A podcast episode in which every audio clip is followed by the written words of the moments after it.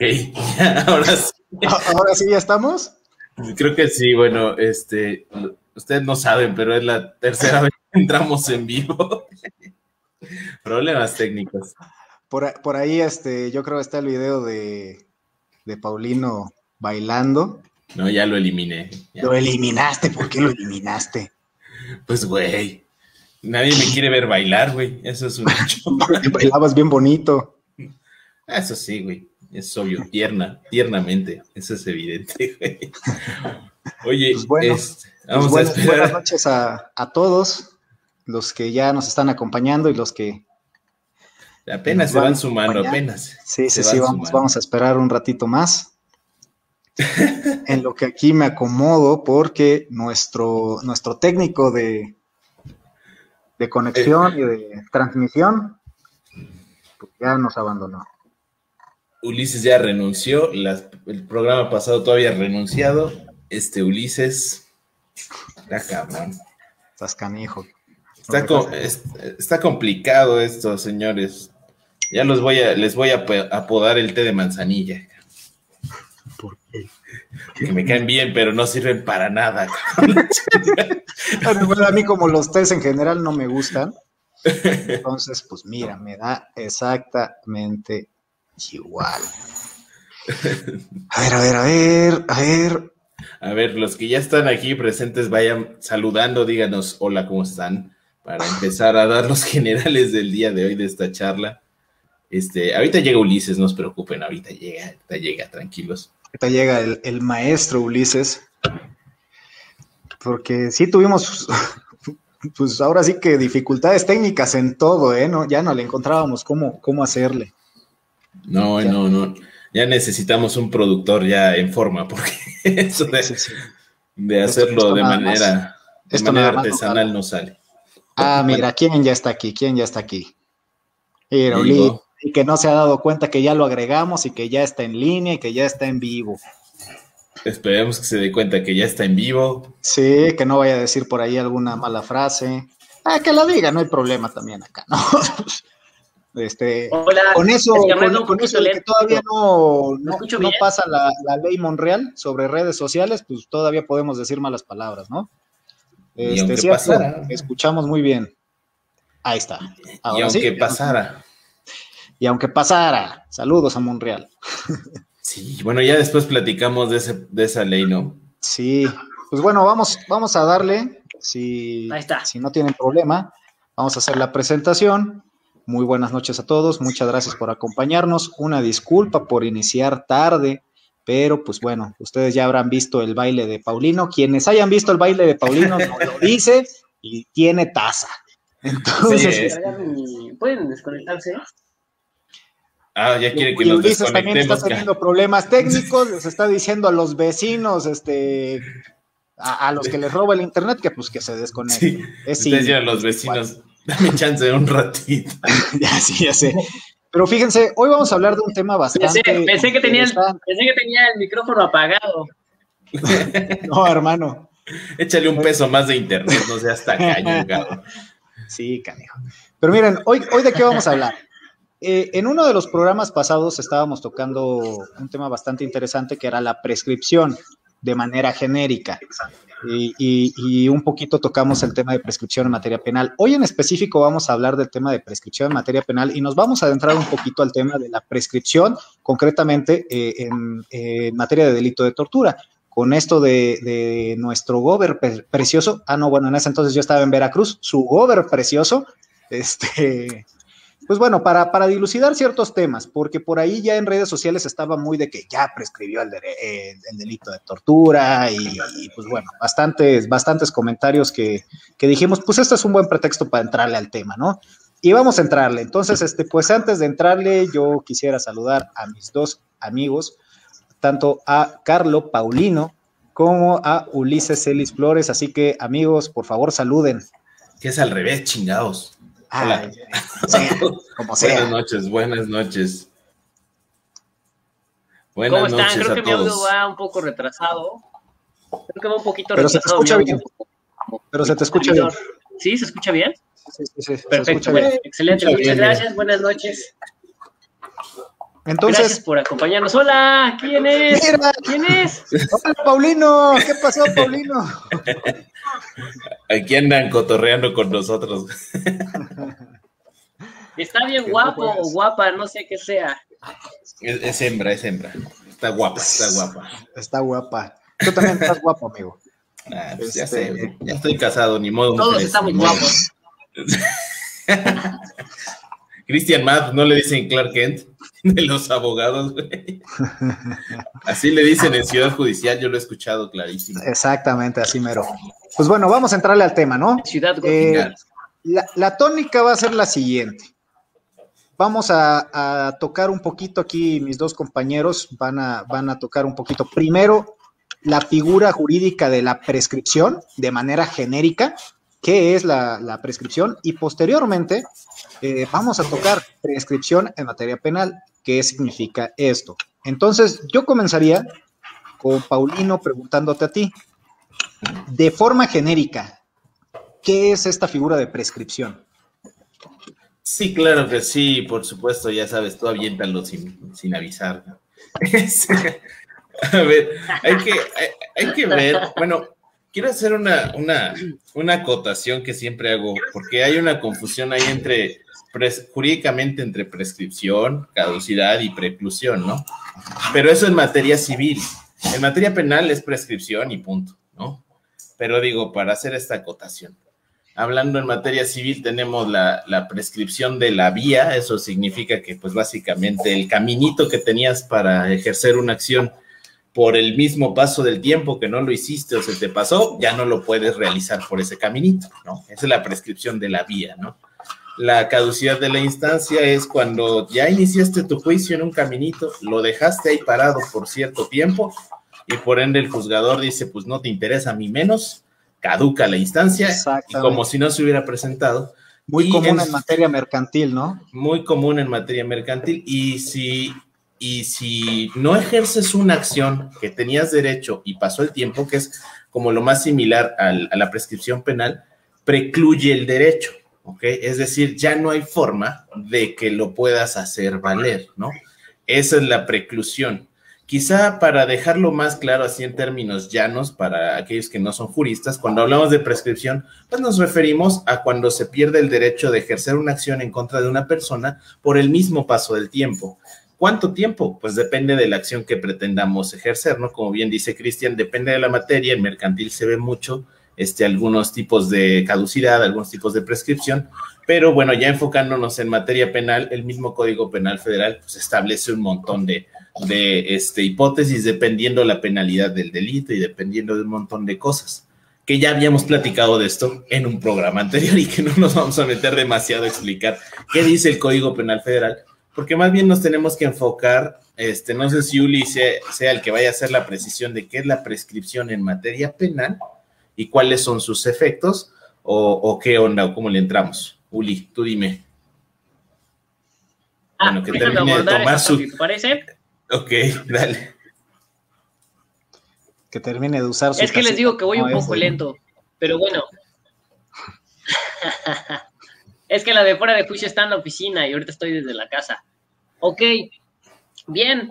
Eh, prescripción es esa mm, caducidad, ¿no? Es ese término, es cuando se acabó la oportunidad de dos cosas, en materia penal, de dos cosas. Una, de la persecución, ¿sí? Y ejecución de las sanciones. ¿va? En materia penal tenemos que hacer esa distinción. Em, ¿A qué nos referimos? Em, eh, el ejercicio, es decir, que pues se sancione, que se juzgue y que se dicte una sentencia, ¿sale? Esa oportunidad tiene un tiempo. Si se acaba ese tiempo, pues ya no se puede dictar esa sentencia, ¿no? Esa es la primera. La segunda es que una vez ya dictada una sentencia, ¿sí? Y ya cada en una sentencia las posibles sanciones, es que esas sanciones se ejecuten. Va, recordemos, en materia penal existen varias sanciones, no solamente es la prisión, ¿vale? También está que las sanciones pecuniarias, como pueden ser las multas, como pueden ser la reparación del daño, ¿sale? Entonces, así a grandes rasgos tenemos que prescriben dos cosas, ¿no? La, el ejercicio de la acción penal y la ejecución de sanciones en materia penal. Esa es la descripción. Ahora, eh, también en, en, en un programa anterior eh, vimos como la regla general, ¿no? En qué tiempo prescribe o qué tiempo tiene que pasar para que prescriba. Bueno, si nos abocamos que, estamos en el estado de Puebla, vamos a tener que atender a las reglas del estado de Puebla, pero también podemos analizarlas en el Código Penal Federal, ¿sí? Que no son exactamente las mismas, ¿va? Son, son distintos los tiempos los que, los que transcurren. Que ahora, eh, si nos ven en otros estados, creo que sí nos ven en otros estados, y si no, algún día nos van a ver en otros estados. Oye, nos este, escuchan en Alemania, sí, perdóname, perdóname, pero en Spotify te escuchan hasta Alemania. Sí. Bueno, entonces. Eh, ahora dilo en alemán. Código penal alemán. no, dale. Si es que se llama así.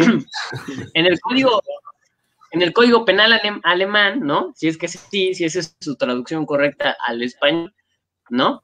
Y en el código de cualquier entidad federativa, pues va a que a fijarse las reglas, se va a fijar los plazos.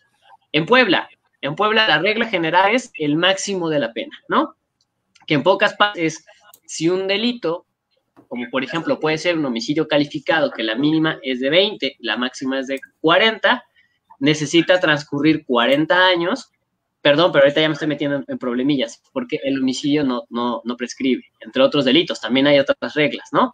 Como es feminicidio, como es violación. Hay delitos que el propio Código Penal aplicable y vigente en la región va a poner estas limitantes de tipos penales, la persecución de tipos penales que no van a prescribir, pase el tiempo que pase, por eso nos encontramos con procesos penales del 92, del 91, que aún están vigentes, que aún están activos, sí, y que hay una orden de aprehensión que aún no está logrado ejecutar, pero créanme que cuando regrese del gabacho la persona que cree que ya no la van a, a detener, pues créanme que sí la van a detener, ¿no?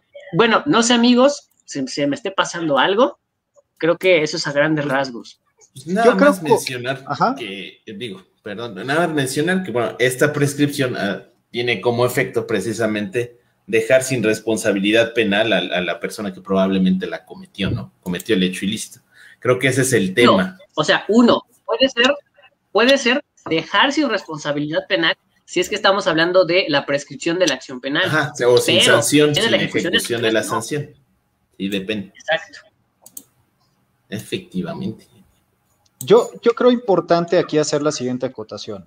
Eh, eh, en términos generales, la figura de la prescripción genérica eh, es la pérdida o adquisición de un derecho por el simple paso del tiempo. Esa es la prescripción o la figura jurídica de la prescripción de forma genérica. Eh, ya en materia penal, Ulises ya hizo las acotaciones de que puedes, puedes verte beneficiado, puede prescribir la persecución o la, compurgación de la sanción, según entendí.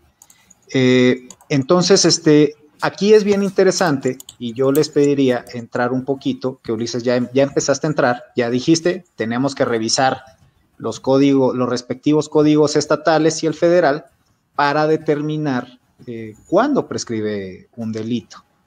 Y también este, hacer la acotación siguiente. Ulises ya mencionó, regla general, los delitos prescriben o su persecución prescribe. Eh, pero cuando hablamos de reglas generales, siempre admite excepción, porque si no, entonces hablaríamos de reglas absolutas. Y en el derecho, pues ahorita no se me ocurre ningún tipo de regla absoluta. Casi siempre son reglas generales y tienen excepciones. Y luego estas excepciones de las reglas generales tienen excepciones. Y, si no, este, ahí los invito a ver este, los programas de la Suprema Corte, donde casi siempre eh, en una sesión dicen, esta es la regla general. Y, después dicen, esta es la excepción. Y después, esta es la excepción de la excepción de la regla general. Y así se van. Entonces, eh, ya teniendo eso en mente, y ahora sí vamos a adelantarnos a, prescripción, ahora sí de lleno en materia penal. Eh, corrígeme si me equivoco, Ulises, en, Puebla, o sea, en nuestro estado, ¿cuándo prescriben los delitos? Ok, amigo, ya te lo comenté hace un momento, la máxima, tiene que transcurrir la máxima para precisamente prescriba en el estado de Puebla. Es decir, poniendo un ejemplo. Ya pon atención, chingados. Si yo cometo el delito de, de robo, y estoy suponiendo, no sé cuánto digan. Suponiendo sin conceder, hipotéticamente. Suponiendo sin conceder. Que yo hubiera robado algo, así. Que yo, que yo hubiese robado este, algo. Eh, y el Código Penal de Puebla dice, no, pues, pues, las penas van de tres a cuatro años. Es decir, si pasan esos cuatro años, yo ya estoy libre. Para que la hagamos bien, para que la hagamos bien, por ejemplo, en el 374 están las penas de robo, así, general, simple, sin agravantes, ¿no? Por ejemplo, Cris, para poner un ejemplo más este, concreto, eh, pongamos la fracción tercera, la fracción tercera que nos dice de dos a cuatro años, ¿no? La fracción tercera, de dos a cuatro años. Por ahí vas. Ok. Dos a cuatro años. Bueno, yo cometo... te di la penalidad para que continuaras. Sí, a ver. Dos a cuatro años el delito de robo. Yo, yo, yo cometo el delito hoy. ¿Cuándo, digamos, ya me puedo sentir, ahora sí, ya la libré? ¿En qué momento?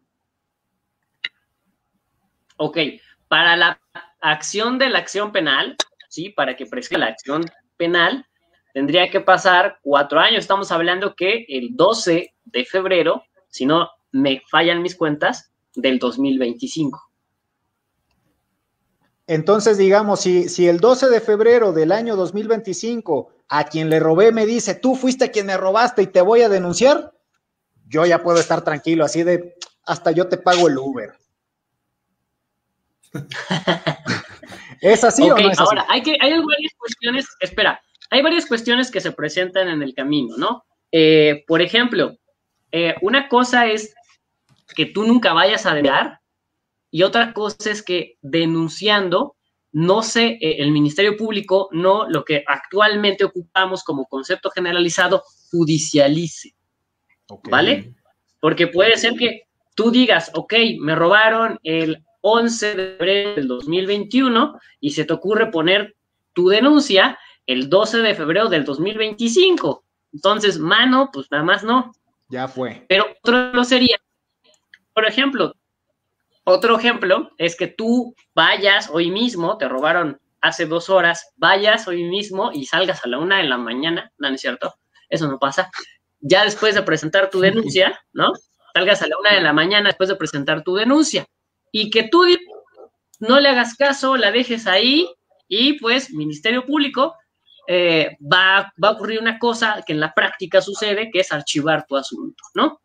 Tú también tienes tiempo, bueno, que a lo mejor este no viene al caso y que también ya lo tocamos por ahí, que es el ejercicio de la, de la no acción, eh, ya me confundí con el término, el no ejercicio de la acción penal por, por falta de interés. Ese es otro también, es otra cuestión que no tiene nada que ver con prescripción. Ese es otro tema, ¿no? Pero, por ejemplo, sucede y sucede muchísimo. Presento mi denuncia, la olvido ahí, el Ministerio Público pues tampoco va a actuar, aunque sea de oficio, pues no va a actuar si no ve interés por parte de, y pues ese asunto se va a archivar por falta de interés, convirtiéndose en no ejercicio de la acción penal. Eso también puede suceder. Otra cosa que pueda suceder, ¿sale? Otra cosa que pueda suceder es, ok, se integra la carpeta de investigación, ok, va, eh, hay detenido o no hay detenido, también eso influye, va, hay detenido, ok, hay detenido, eh, depende, le ponen prisión preventiva u otra medida cautelar, ¿no? Bueno, si hay prisión preventiva y hay detenido, pues créanme que sí se va a seguir. ¿Por qué? Porque hay un interés por parte de la defensa y por un interés por parte de la persona que está sujeta a una medida cautelar. Ahora, ¿qué pasa? No hay detenido. Estamos integrando la carpeta, estamos haciendo investigaciones para integrar una carpeta y judicializar. Se integran elementos, ¿sí? El Ministerio Público considera que ya tiene elementos suficientes y considera judicializar. ¿A qué referimos judicializar? Es utilizar una forma de conducción para atraer a la persona investigada. Hay varias formas de conducción, ¿no? Puede ser una orden de aprehensión, puede ser una orden de comparecencia, puede ser una citación, ¿sí? Y entonces, siempre tengo problemas con esta palabra de conjugar, conducir. Se conduce al, al, al imputado o se conduce, ¿no? Al indiciado, se conduce al indiciado y entonces llega. Y entonces se judicializa, ¿no? Perdón, perdón. es que, es que no solo tienes palabras, no solo tienes problemas con la palabra conducir, también con el ejercicio, con la acción de conducir. Tengo muchas. Eso chocas. Mi cabeza va más rápido que mi lengua, amigo, perdóname. Ok, okay entonces, se conduce a la persona, se conduce a la persona, ¿sí? Y ojo ahí, ahí ya se judicializó.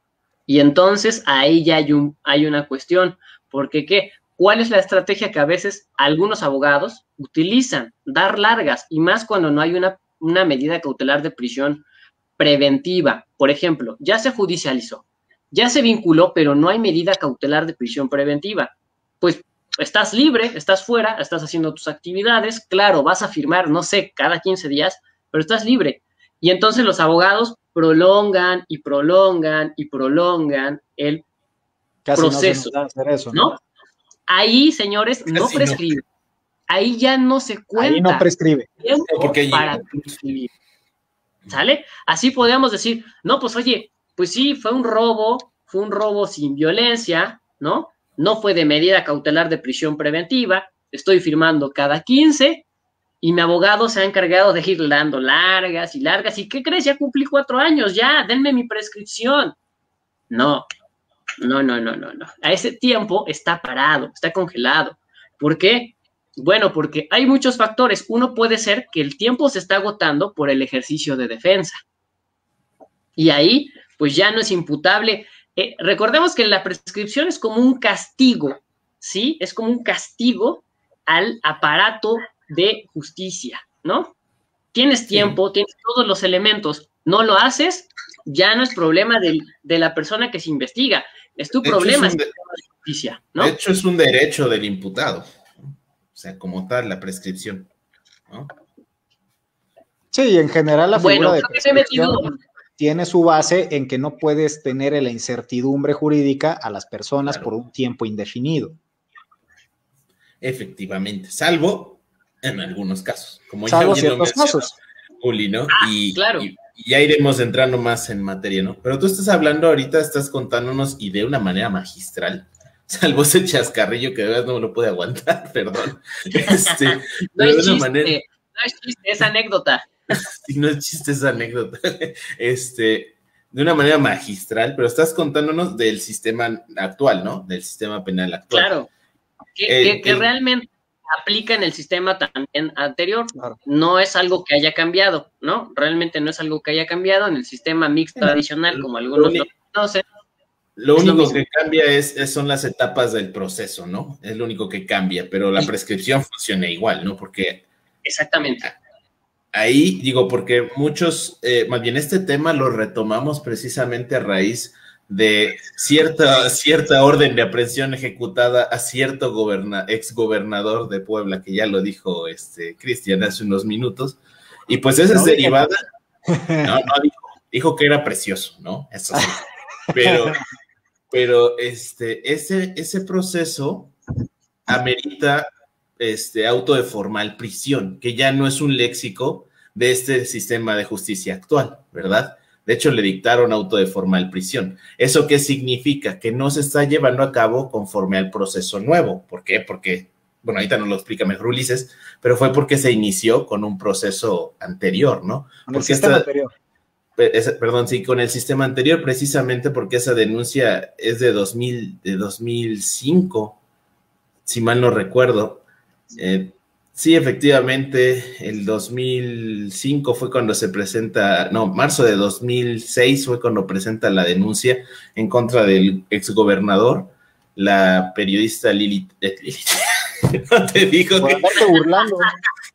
ella no, amigo. Ya sé que. Saludos, Lili. Eh, bloqueame de Twitter, por favor. Lidia Cacho, Lidia Cacho es quien, quien realizó esa denuncia, ¿no? Y quizá ahí solo habría que hacer la apreciación de que el léxico que estamos manejando, que Ulises está precisando, es precisamente tendiente al sistema actual, ¿no? Porque en ese caso en particular se está manejando conforme al sistema anterior, ¿verdad? Ok, bueno, vamos a hacer esa precisión, ¿no? En México, eh, en materia penal, existen a la par dos sistemas de enjuiciamiento. Uno que comenzó a partir del 2008 y otro que se llevó a cabo antes del 2008 y que aún, y que aún precisamente por el tema de la prescripción convive con nosotros, ¿no? Coexiste en nuestro ambiente. Entonces, eh, en efecto, Mario Marín fue investigado, ¿sí? En el sistema tradicional mixto, como lo suelen llamar, con otro código, ¿sí? con otros mm, artículos, sin embargo, la prescripción, como ya lo precisé, aplica de la misma manera. Ahorita vamos a entrar más a detalle, como ya les adelanté un poquito al inicio, hay delitos que no prescriben. Hago una aclaración porque cuando publiqué, eh, la, bueno, compartí la publicidad de fuera de juicio, me dijeron, luego, luego, el delito de tortura no prescribe. En efecto, eh, venimos a analizar ese tema, no estamos haciendo que tortura prescribía, en ningún momento creo que declaramos eso, ¿no? Bien, eh, en ese sentido. Venimos a discutir precisamente que no se puede y por qué no tiene prescripción, ¿no? ¿Por qué no le aplica la prescripción? Por ahí, Ulises, creo que tenemos problemas con tu internet. Estabas ahí congelado. Pero sí, ¿eh? Eh, eh, precisamente como, como se señaló al inicio de este programa, sí, ya, ya, ya estás bien. ya, este, como se señaló al inicio de este programa, a ver, en redes sociales, y todo lo vimos, bueno, nosotros tres, sí lo vimos, cómo estaban diciendo ahí, ya prescribió, ya prescribió, es puro show, ya va, va, a salir libre porque ya prescribió. La intención era esa también. Por una, cumplir con un compromiso que ustedes, eh, cumplir con un compromiso con ustedes que habíamos dicho, vamos a hablar de prescripción en materia penal. Y pues ya de paso le entramos al tema Lidia Cacho, que está calientito aún, aún el tema. Entonces, es atinada la precisión. Jamás dijimos que el delito de tortura este, prescribía. Inclusive cuando nos comprometimos a hacer este programa de prescripción en materia penal, ahí se adelantó y se dijo, el delito de tortura no prescribe. Efectivamente. Ok, ahora, ¿por qué no prescribe o a qué atiende de que estos delitos sí, estos delitos no? Bueno, creo que es una pregunta muy fácil de contestar, ¿no? ¿Cuáles son los que generan? Recuerden, cada delito protege un bien jurídico. Y sí, aunque no les guste, hay bienes jurídicos más valiosos que otros. Entonces, no es que sean todos iguales, no. Hay bienes jurídicos más preciados que otros. Entonces, en atención a que hay bienes jurídicos más valiosos, la pena también, desgraciadamente, es otro tema que debemos hablar, ¿no? También la precisión de que no es lo mismo bien jurídico tutelado que derecho humano, ¿no? O sea, no son dos, ah, claro. cosas iguales, o sea, son completamente distintas, ¿no? Cristian, ya te trabaste. Sí, dale un zape. A ver. acá, Ya, dale un zape aquí. bueno, ahorita a ver si, a ver si.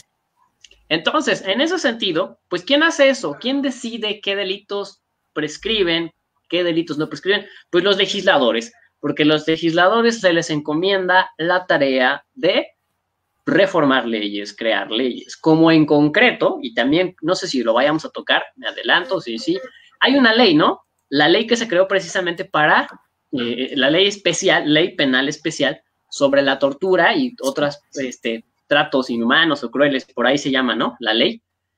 Este, sí, sí, ahí el legislador ya formalmente formalmente esta, este, este, los legisladores reconocen, ¿no? Y le dicen, a ver, esto no prescribe, ¿no?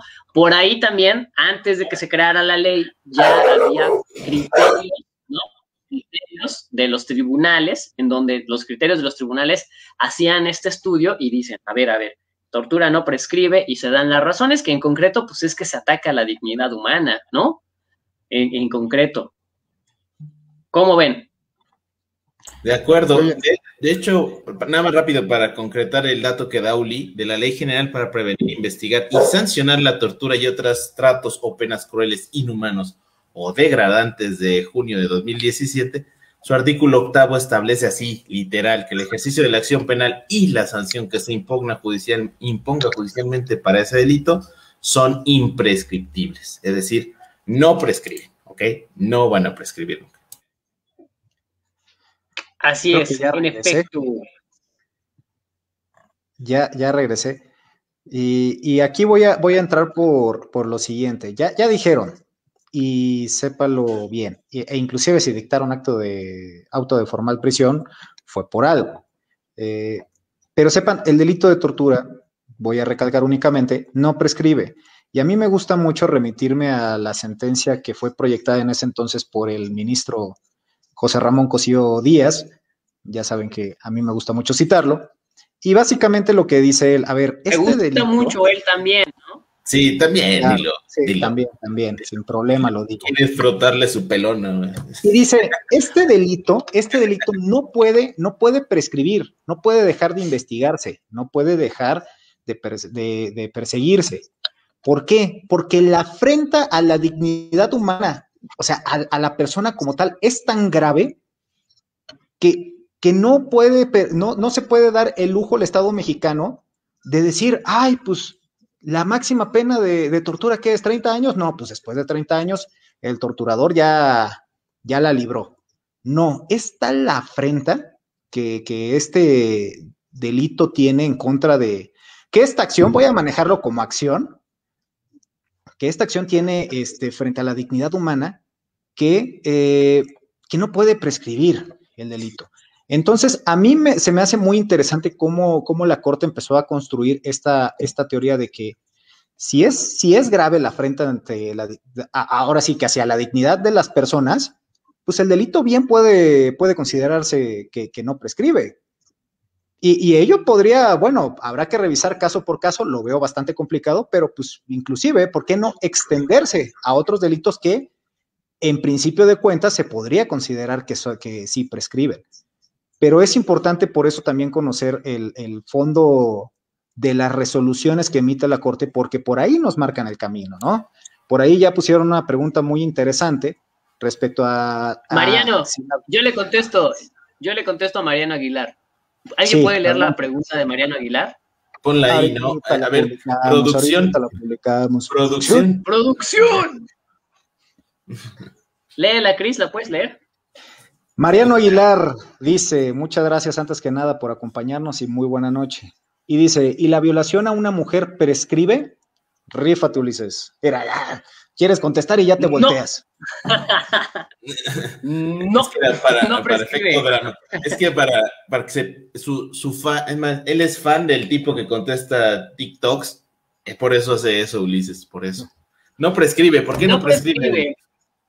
Está en el Código Penal para el Estado de Puebla, ahorita no me acuerdo el artículo, ¿sí? Pero entre los delitos que se contemplan la una prescripción de los tipos penales del Código Penal para el Estado de Puebla está precisamente feminicidio, violación y homicidio. ¿Sale?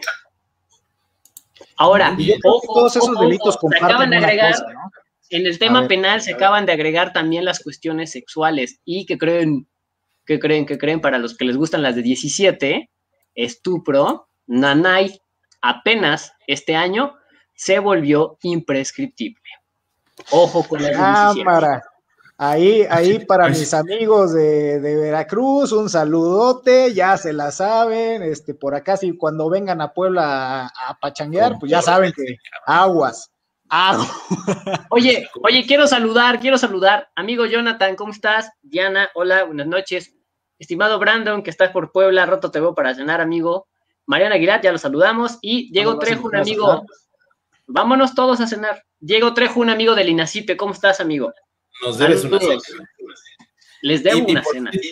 Hablando de lo, de lo, que comenta, y bien comenta Diego Trejo de la dignidad humana y relacionándolo con lo que manifestaba precisamente hace un momento Cristian, porque nada más tocaste lo de lo de las resoluciones de la Corte como una fuente de orientación para dirigir precisamente el ejercicio legislativo que finalmente se fue, eh, fue transcrito casi casi en su entera razón a esta legislación, este, encontramos que la dignidad humana precisamente es el, el derecho humano que si bien es cierto, no es el más importante porque en derechos humanos no hay una jerarquía, pero efectivamente es el origen y el fin de todos los derechos humanos, ¿no? Y por ende, cuando bien dice este el compañero Diego Trejo que la dignidad humana es el bien jurídico de mayor valor, ahí sí tiene toda la razón haciendo esta distinción entre bien jurídico y derecho humano, ¿no? Y de hecho, la idea de la prohibición de la tortura tiene el carácter de, de derecho internacional reconocido, que es de ahí de donde la Corte se agarró precisamente para decir, ok, vamos a retomar criterios internacionales en materia de, prescripción en el caso de la tortura y básicamente razonó distintas resoluciones, distintas sentencias que conforman jurisprudencia internacional y además de todo se interpretaron distintos tratados internacionales que delimitaron esta situación, a decir que México, como tiene un montón de tratados internacionales, entre ellos la Declaración Universal de Derechos Humanos, el Pacto Internacional de Derechos Civiles y Políticos, la Convención Americana sobre, derechos, sobre Derechos Humanos.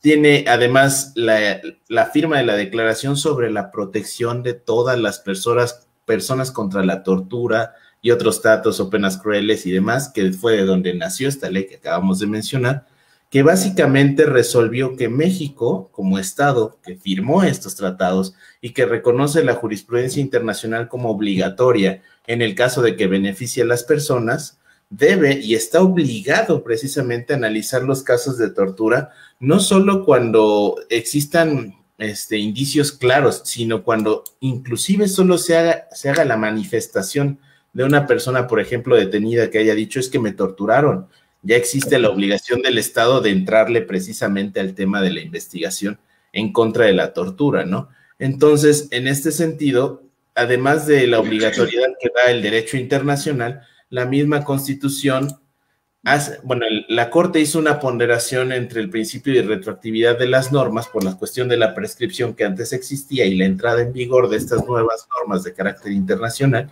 y determinó que como precisamente el bien jurídico tutelado que es afectado por la, por la tortura es la dignidad humana, no hay forma de que pueda ser prescrita porque es un daño al derecho que es el fin de todos los derechos, es decir, a, a, la máxima que buscan conseguir los derechos, que insisto, depende del caso en particular, pero en lo general las reglas de prescripción no son aplicables para la denuncia por el delito de tortura, ¿no? Básicamente, esa es la cuestión en el ámbito internacional, ¿no? Sí, y yo ¿Puedo hacer un paréntesis? Sí, adelante, amigo, adelante. Los que quieras. Artículo 128, artículo 128 bis, ahí tenemos el fundamento del Código Penal para el Estado de Puebla de los delitos que son imprescriptibles, ¿vale? Ahí podemos encontrar delitos tales como eh, acoso sexual, violación, feminicidio, homicidio doloso, pornografía de menores incapaces, abuso sexual, estupro, corrupción de menores e incapaces. Eh, y creo que ya. Y fíjate, yo, yo agregando otro paréntesis, diría, tomando en consideración este, el núcleo duro o la ratio de Sidendi de, de esta sentencia de la primera sala, yo inclusive, digo, habrá que ver caso por caso, delito por delito, del que se vaya tratando, pero inclusive así delitos tan, tan graves que ahorita no se me ocurre alguno de los ya dichos y que están expresamente en ley, eh, pero ¿por qué no? Inclusive decir, ah, bueno, pues, pues, sí, la ley dice que es que prescribe, pero es tan grave este delito, afrenta tanto a la dignidad humana que no puede considerarse como tal. Y bueno, ahí inclusive abrir este, abrir el, el camino para que al final del día, pues lo que se busca, yo creo al final, al final bueno, pues uno, que, no se cometan esta clase de acciones, estos delitos. Y dos, también, pues bueno, que, no, no, no, no dejar en impunidad, ¿no? Esa impunidad que, de que a la sociedad lacera, eh, también creo que en eso beneficiaría. Pero bueno, amigos, a ver, vamos con comentarios. Mariano Aguilar. Ahorita ya te lo estoy buscando, te estoy buscando en el Código Penal de Guerrero y ahorita mismo salimos de dudas. Sí, porque de hecho yo también lo estoy haciendo y el Código Penal de Guerrero está hecho como muchas cosas en Guerrero. Entonces, este, denos un segundo para hacer este ejercicio un poco, un poco rápido. Pero bueno, en lo que lo hacemos, algo que hay que precisar, por ejemplo, hace un momento que estábamos hablando que Ulises citó esta ley que, platicábamos acerca, de la ley general para prevenir e investigar la tortura y todo esto.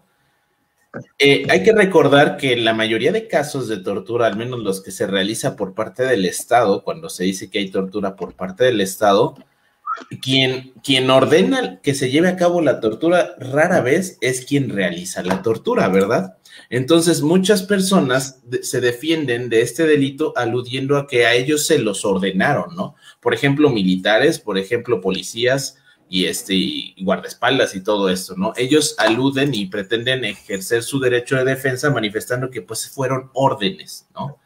Ahora, esta legislación establece que incluso si tuvieron una orden de superiores jerárquicos que los obligaron o que les exigieron el cumplimiento de esta y torturar a una persona, siguen siendo responsables de sus acciones porque, fíjate, tienen el deber de desobedecerlas y denunciarlas. Esto es algo que rompe con un paradigma, por, lo, por ejemplo, de las personas que yo conozco que tienen algo que ver con el ejército, de toda la forma de pensar, ¿no? Porque ahorita lo estamos enfocando al tema de Mario Marín, pero este tema de la tortura no nada más es de, Mario Marín, o sea, hay que ser honestos. El ejército en su momento, hace años, ahorita no, ahorita no me maten, ahorita no me den levantones, ahorita no me desaparezcan, pero hace años siempre había denuncias por parte de, de tortura realizada por parte de elementos del ejército, ¿no? Principalmente para obtener información y todo esto.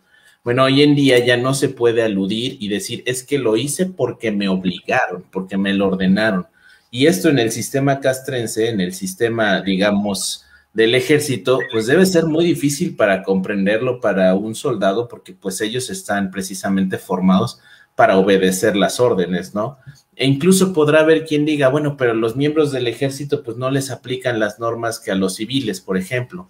Ah, bueno, no les aplican, pero siempre y cuando no tenga que ver un civil en esas acciones, ¿no? Y en este caso, cuando torturas a un civil, por supuesto que tiene que ver y tiene que entrar este derecho, ¿no?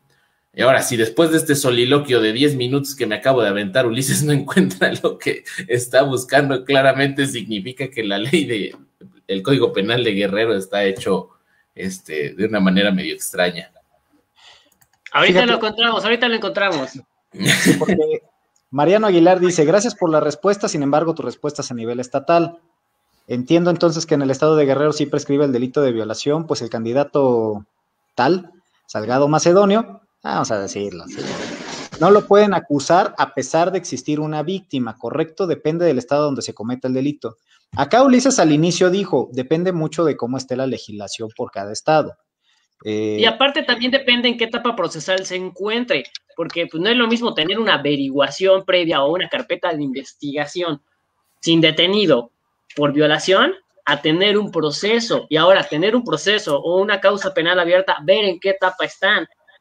¿Sí me explico? O sea, depende, ¿no? Porque, bueno, no sé. Acá, en el caso concreto que plantea, que plantea Mariano Aguilar, eh, creo que las tres denuncias, si no mal recuerdo, Mariano, por ahí te pido de favor que si no me corrijas, creo que fueron tres denuncias las, presentadas en contra de, Salgado Macedonio.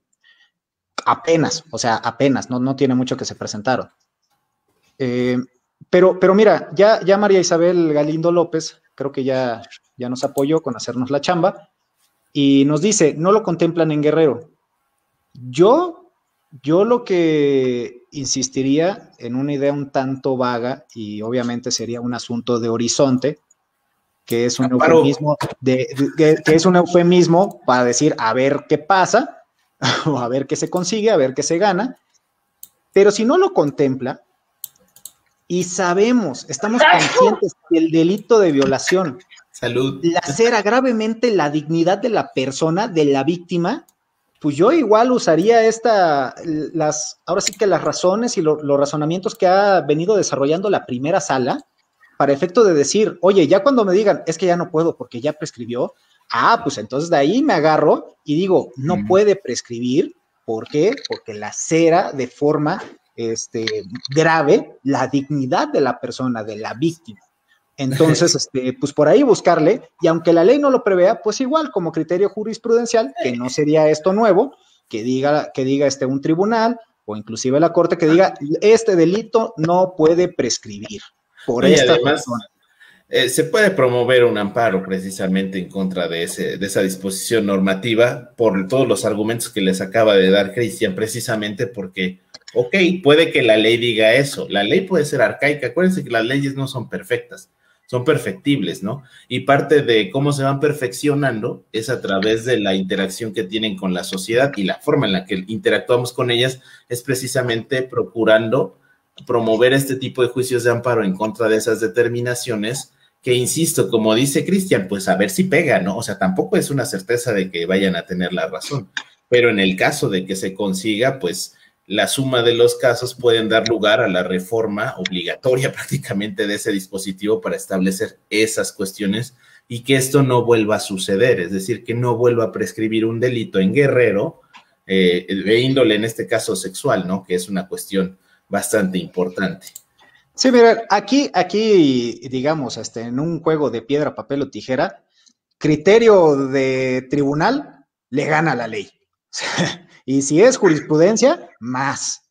Entonces, este, tengan eso en cuenta. Eh, si la ley no prevé algo, o si la ley prevé algo, pero no les conviene, o si consideran que es inconstitucional, inconvencional por alguna razón, por algún motivo, bueno, propónganlo. Para eso están los tribunales al final del día. Y de corte constitucional, pues para eso están, ¿no? Para decirnos si es constitucional o no. Entonces, este, hay cosas por hacer, hay cosas por hacer para mí este, eh, los delitos de violación, todos, deberían ser imprescriptibles en todo el país, para mí.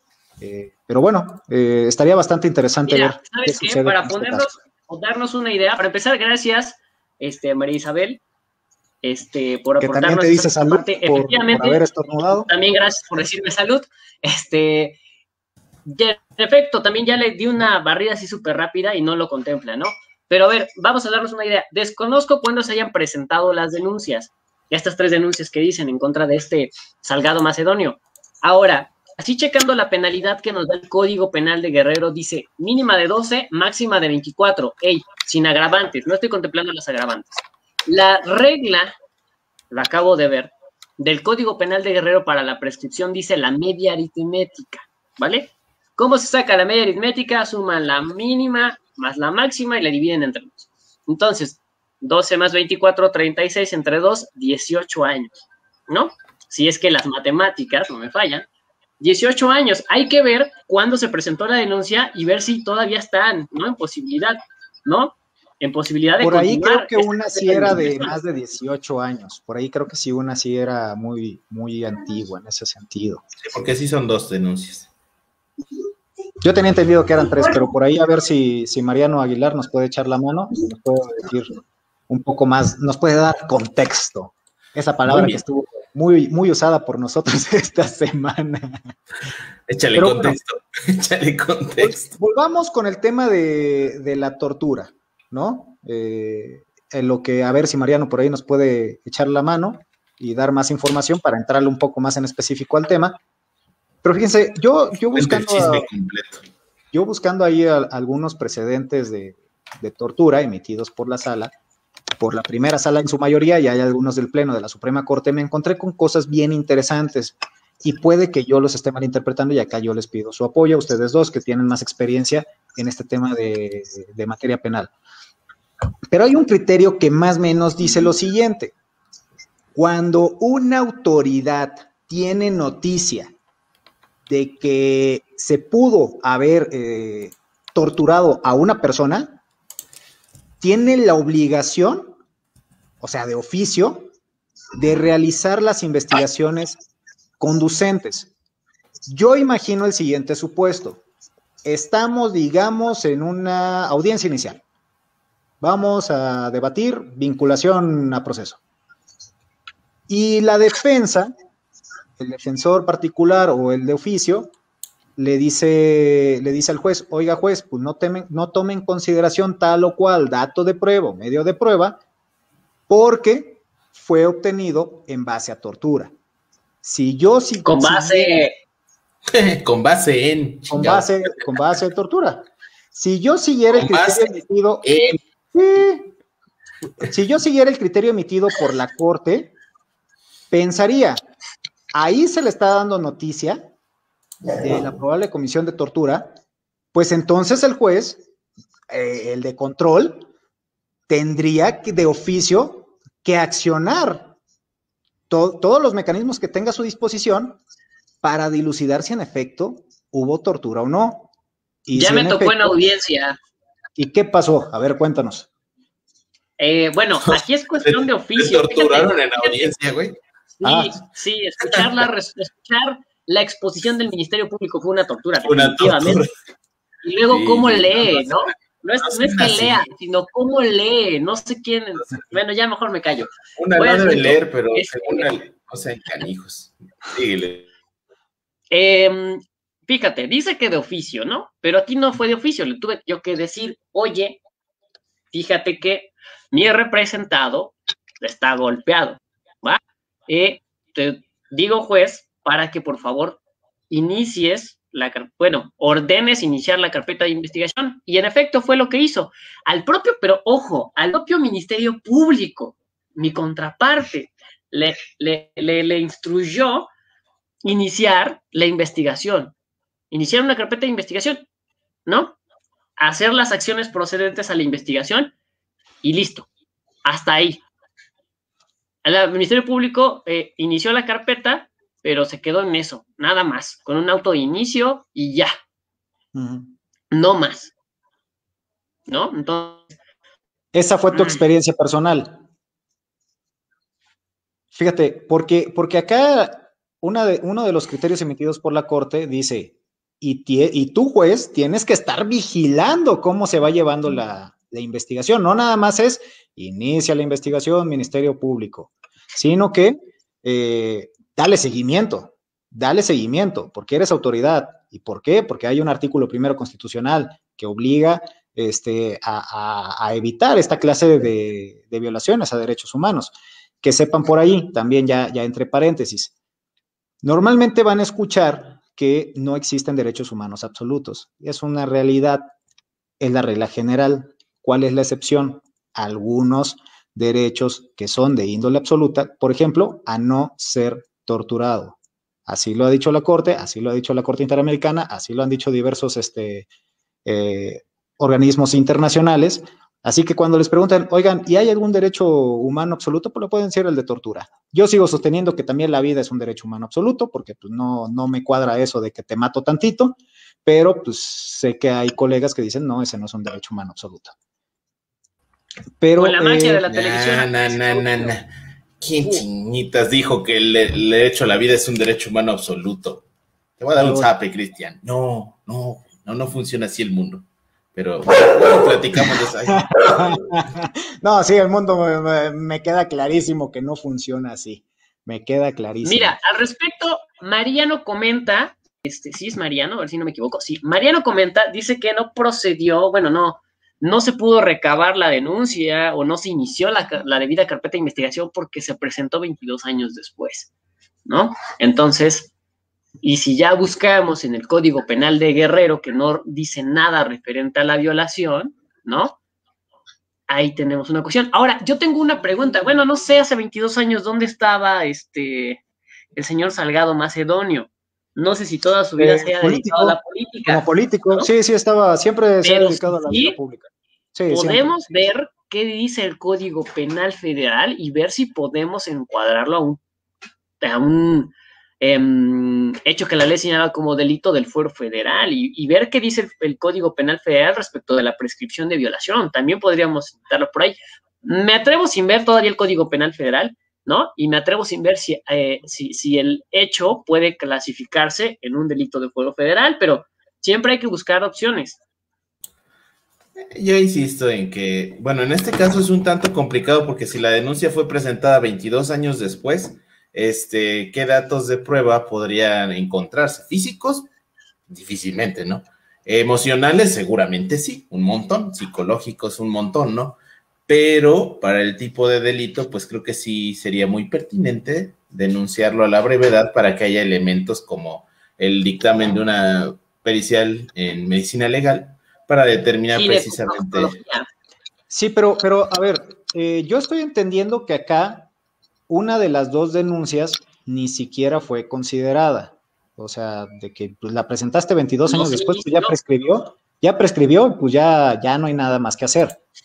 Eh, e, es, es, ahí donde yo proponía, bueno, pues con, ese, con, ese, con esa resolución que les dio Fiscalía, pues vayan a impugnar el, eh, pues, no sé, la ley o ese acto reclamado concretamente, en miras de que sea declarado, eh, de que el delito de violación sea considerado como uno de los imprescriptibles. Yo igual eh, exploraría pues esta opción de que lacera la dignidad humana de forma muy fuerte y creo que ahorita el tema está muy en boga y desde hace tiempo se ha venido desarrollando mucho esa, esa doctrina, todos esos estudios, esa investigación de cómo afecta y, cómo, cómo, a veces la víctima se ve revictimizada y, y cómo a, veces, ¿por qué no, no, no, no denuncian una vez cometido, ¿no? Lo que decía Paulino, bueno, también han dicho, es que pues es un trauma tan, tan grave que, que, pues este, les es imposible, les es doloroso y, quieren seguir adelante. También es este, también eso yo creo que se debe tomar en cuenta para, para determinar que este tiene que ser uno de esos delitos que no puede prescribir. Porque se imaginan si dejamos a la suerte de, de estos delitos tan graves, se lo dejamos todo en mano de los legisladores, pues con todo respeto, flaco favor que les estamos haciendo. Igual ahí una persona muy fuerte políticamente dicen, oigan, yo cometí esto y por ahí ya me dieron el pitazo de que pues igual ya me dicen, ponlo como que prescribe en tal tiempo o baja las condiciones de prescripción. Si, si ahorita dice la máxima o media, no, ponle que la mínima. O, o si ahorita dice, ay, es un delito imprescriptible, quítalo, quítalo, quítalo y di que sí prescribe. Oye, a ver, espérate, espérate. O sea, estás diciendo que en el poder legislativo se hacen tratos para jugar con la ley. O sea, eso no, no Claro, claro, y, claro, a ver, no, no, no, a ver, también México lindo y querido, ¿no? Y no sucede nada más en México, estoy, estoy casi seguro. Este. Por eso, ¿quieres vivir en Suiza o en México, chica? en Dinamarca, en Dinamarca. Entonces, entonces ahí también nos toca a nosotros como ciudadanos, pues no quedarnos callados ni, ni, ni agachar este, la mirada, así como que no pasa nada, y bueno, explorar, explorar y por lo menos eh, proponer nuevas, nuevas soluciones a, los problemas actuales de la sociedad. Creo que sí tenemos una, actividad muy grande por hacer y, bueno, pues estará en ley, pero pues que esté en ley no nos dice absolutamente nada. Pero bueno, yo, quiero pasar qué? Ah, bueno. adelante, amigo.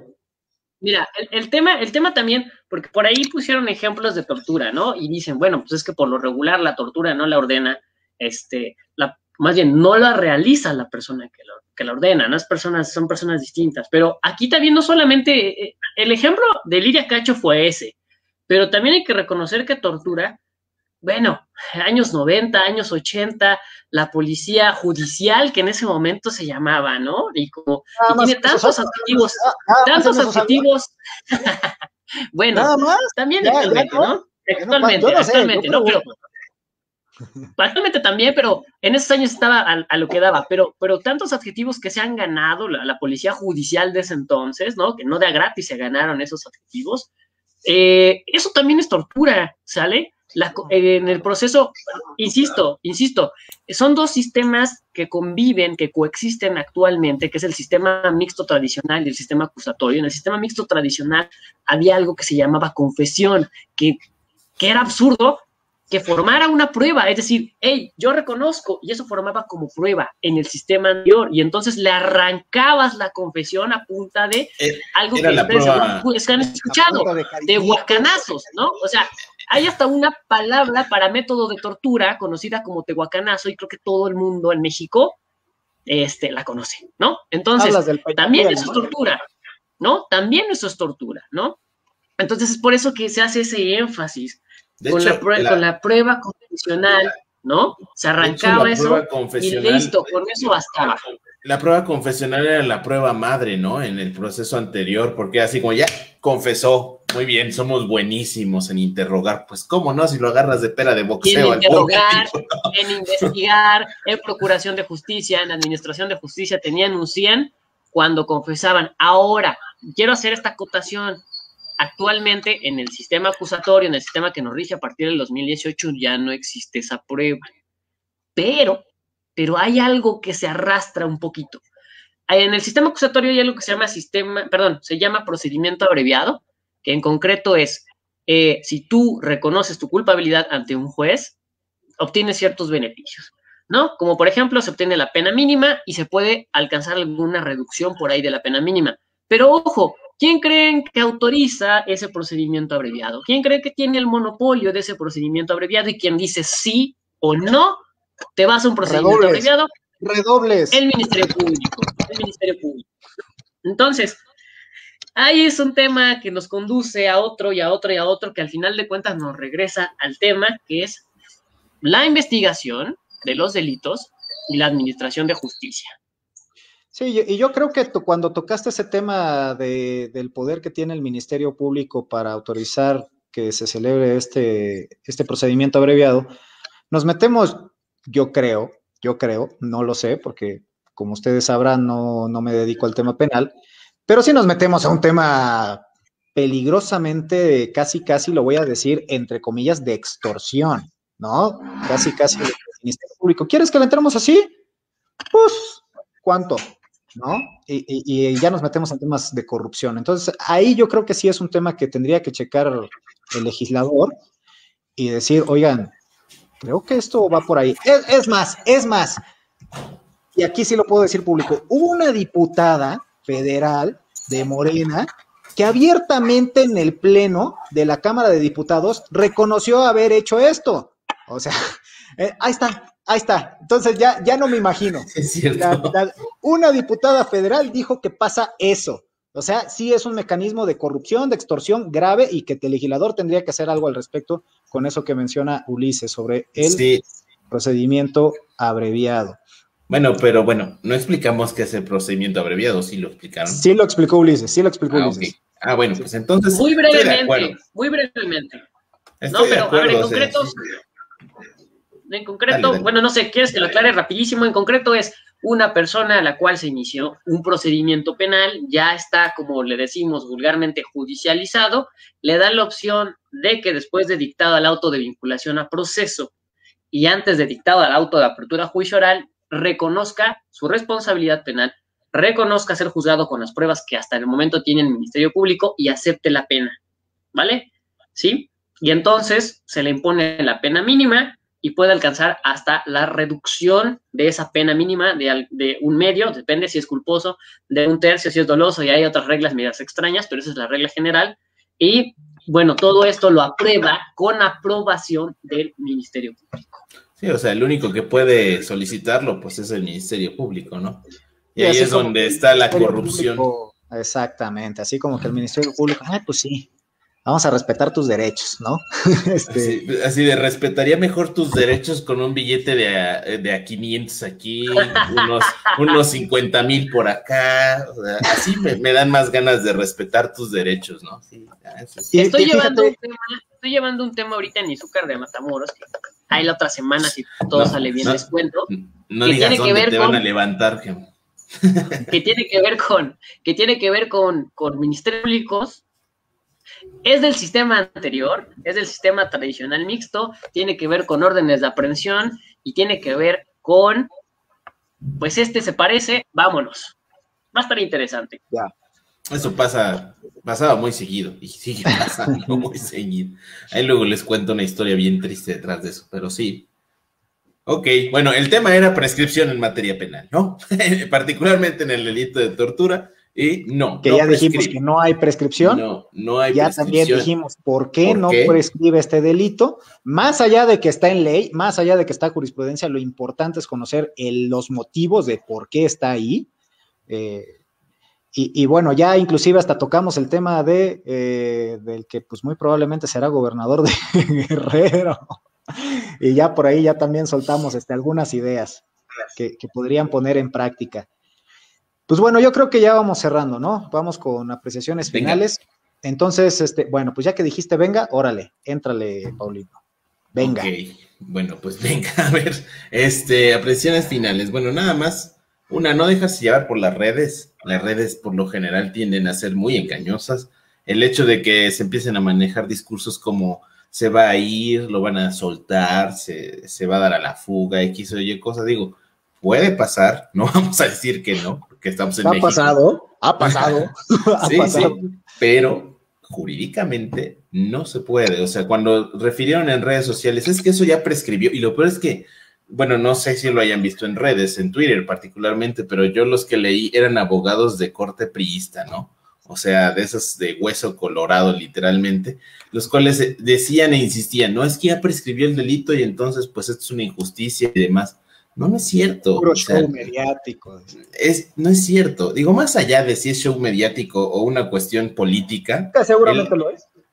seguramente, pero jurídicamente no es posible determinar que en el caso de tortura haya una prescripción. Si este señor efectivamente ordenó como un montón de audios lo demuestran, este ordenó la comisión del hecho de, la tortura de la periodista, en este caso Lidia Cacho, efectivamente, aún pasen 50 años, puede ser todavía procesado por ese delito y seguramente sentenciado. Ya veremos cómo termina esta historia, quizá ya una segunda parte si alguna, alguna irregularidad pasa en ese proceso en algún tiempo, pero por ahora creo que los comentarios finales son esos. Otro, y ya para terminar ahora sí es que efectivamente hay muchas legislaciones, muchos delitos que siguen eh, prescribiendo. ¿Por qué? Porque el Estado no ha puesto atención en ellos o no ha querido hacerlo, como la pregunta que nos hacían hace un momento relativo al caso de la violación, ¿no? Entonces ahí el consejo es,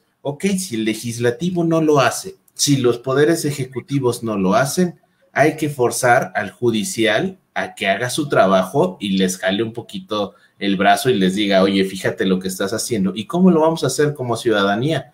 Bueno, a través de mecanismos de protección de derechos humanos, como lo es el juicio de amparo, ¿no? En el caso de ciertas normas que efectivamente resultan contrarias a la Constitución, en el caso de la dignidad humana, y contrarias a tratados internacionales en el caso de, por ejemplo, la violación y, la, la integridad física y todo esto, ¿no? Entonces, pues a darle, nosotros como ciudadanía también tenemos algo que hacer, ¿no? Y también, en la medida de lo posible, pues buscar apoyo en los abogados, no solo cobramos porque sí, cobramos porque a veces se tienen que hacer este tipo de cosas, pero este, bueno, salvo que sean Cristian, él sí cobra porque sí, pero bueno, fuera de él, nosotros no, nosotros este, por lo general lo hacemos de otra manera. No, no es cierto, pero sí, o sea, buscar asesorarse, porque muchas veces el problema viene cuando ya pasaron años, años y años, pues ya es un poco complicado acreditar ciertas cosas. Fuera de eso, excelente tema, excelente programa, muchas fallas técnicas, un montón de fallas técnicas. Yo también me fui un momento, pero bueno, esperamos que lo hayan disfrutado para todos los que nos vieron y saludos a todos. Ojo, los que se habían ganado sus tazas ya fueron, ya fueron. Hay que volvérselas a ganar. Dale, Ah, pues. todavía, todavía hay que darles chance, ¿no? De que pasen por ellas allí a Ah, no sé. Y, y ya, si no, pasan ya para el siguiente programa, ahora sí ya, porque hay otras personas que, que nos han dicho y que pues ahí están. Pero bueno, muchísimas gracias, Paulino. Mi Gracias a ustedes. Adelante. Bueno, yo insisto, yo insisto que el tema, el tema de tortura, si bien tiene el tema, más bien, tiene la vertiente en el tema de Lía Cacho, ¿no? Este, es una realidad que también es, era, o es, o me tapo los ojos y no quiero verlo, forma de obtener, forma de obtener información, forma de obtener prueba en un proceso penal, ¿no? Em, es muchas las aristas que causan este problema en el tema de procuración de justicia y administración de justicia, ¿no? Hay muchas personas involucradas, inclusive nosotros como operadores, su servidor, sabrán, me dedico a materia penal, eh, postulante en materia penal, pero somos muchos los que intervienen en este tema, desde ministerios públicos, desde los titulares de las agencias, desde los impartidores de justicia, desde los defensores, etcétera, etcétera, etcétera, ¿no? Debemos hacer que, bueno, mejorar las prácticas, tener buenas prácticas, todos los operadores, los impartidores de justicia, para que el héroe de, para que el héroe de esta película, papá, no sea eso, sino sea realmente el héroe de esta película sea la justicia. Tenemos un, nuevo sistema. ¿Cuántos años llevamos diciendo nuevo sistema? Estamos en 2021, ¿no? ¿Cuántos años? No sé bueno con las matemáticas, pero llevamos más de 10 años, ¿sí? Con este nuevo sistema, ¿no? y que muchas personas, y que muchas personas le han querido echar la culpa, le han querido decir que es la puerta giratoria, y que también fue vendido como la panacea para la corrupción, para la panacea, para falsos positivos y no tener a inocentes en la cárcel y culpables en las calles. No es culpa del sistema, es de los operadores y esto no está funcionando.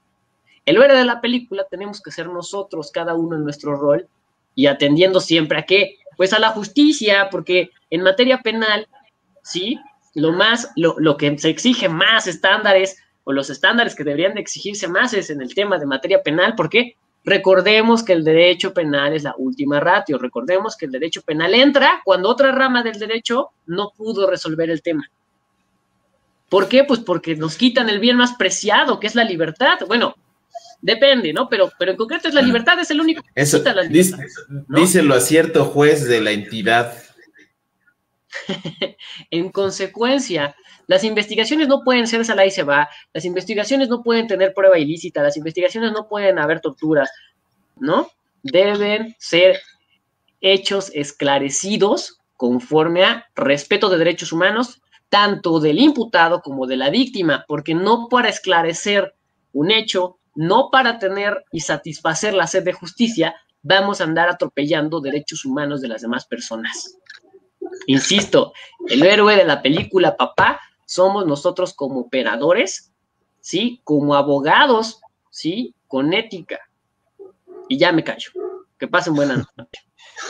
Excelente, amigo. Muchas gracias. Pues mira, yo antes me gustaría agradecer mucho a María Isabel Galindo, que nos dice felicidades jóvenes abogados. Muchísimas gracias, María Isabel. En nombre de todos. Este, Mariano Aguilar también nos dice muchas felicidades abogados por su iniciativa. Cuando deseen un vehículo de verdad, estoy a sus órdenes. Saludos, Ulises. Creo que este te queda que te cae bien. igual, por ahí, Ulises, igual por ahí Ulises te manda ahí un mensaje. Vehículos de verdad, Ulises, no, no de esos que a cada rato no, es que, tienes, que, sacar, tienes que sacar ahí este, una llave para pegarle a la batería. no, muchísimas gracias, Mariano, por acompañarnos y muchísimas gracias por tu propuesta. Hay cualquier cosa, ahí te andamos molestando. Y fíjense, yo lo que les diría es lo siguiente.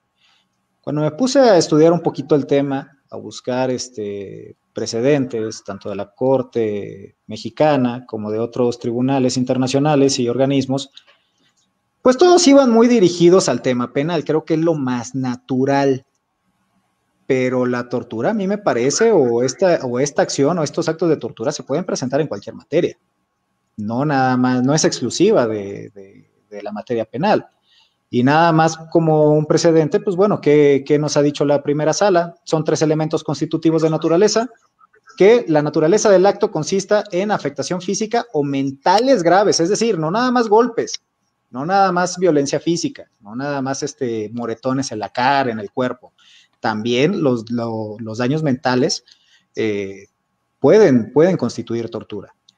El segundo requisito, ¿cuál es? Que estos sean infligidos intencionalmente. Es decir, no, no de forma fortuita. Y tercero, tengan un propósito determinado, ya sea para obtener una confesión o información, para castigar o intimidar o para cualquier otro fin que tenga por objeto menoscabar la personalidad o la integridad física y mental de la persona. Esto a mí me parece que no es exclusivo de la materia penal, es, la, la, relación más natural, me parece, por cómo se despliega la, propia materia penal. Pero abramos los ojos. Y si creemos que estamos en presencia o, estamos siendo testigos o conocemos o llevamos un asunto donde nuestro cliente eh, pues haya sido objeto de estos, eh, actos de tortura, que tal vez inclusive hasta nuestro cliente ignore que se trata de un acto de tortura, demos noticia a la autoridad que sea, si es en un procedimiento familiar, al juez ahí este familiar, un procedimiento civil, al juez civil, si es un procedimiento mercantil, al juez mercantil, si es un procedimiento administrativo, al magistrado. Este, y ellos tienen la obligación, y ellos tienen la obligación de investigar, de dar noticia a las autoridades que corresponda para investigar y le tiene que dar seguimiento. Entonces, este es un tema muy delicado, pero es un tema que, pues, no podemos ahora sí que, hacernos de la vista gorda. Sí, sí, que yo comparto con Ulises lo que dice. Eh, yo no sé si somos los héroes o no, pero sí creo que, que tenemos mucho que hacer en pro de la sociedad. Entonces, muchísimas gracias. Muchas gracias, este, de verdad, por todos sus comentarios, por sus participaciones, por echar ahí el chisme también. Este, y pues bueno, ahora sí que nos vemos el siguiente jueves con otro tema que aún no tenemos, pero esperamos que el siguiente jueves no existan tantos problemas técnicos como el día de hoy. Muchísimas gracias. Y si ya, y como dijo Paulino, si ya tenían su tasa asegurada y no han pasado por ella, pues pues tienen todavía esta semana, tienen todavía esta semana, ¿no? Esta semana para pasar por ella ahí con Ulises y si no, ya, ya de plano ya las reasignamos. ¿No? Claro, porque hay, gente que las quiere. Muy bien. Hola Diana, saludos Diana. Saludos Diana. Me encantaría vivir en el país que acaba de describir Cristian. Ojalá algún día vivamos en ese país. Sale, pues ya vámonos a descansar. Buenas noches a todos. Buenas noches a todos. Cuídense Adiós. Y vean por ahí el video de Paulino bailando. Yo sí lo grabé, lo voy a subir ya, lo, ya lo borré. No van a ver bailando. Adiós.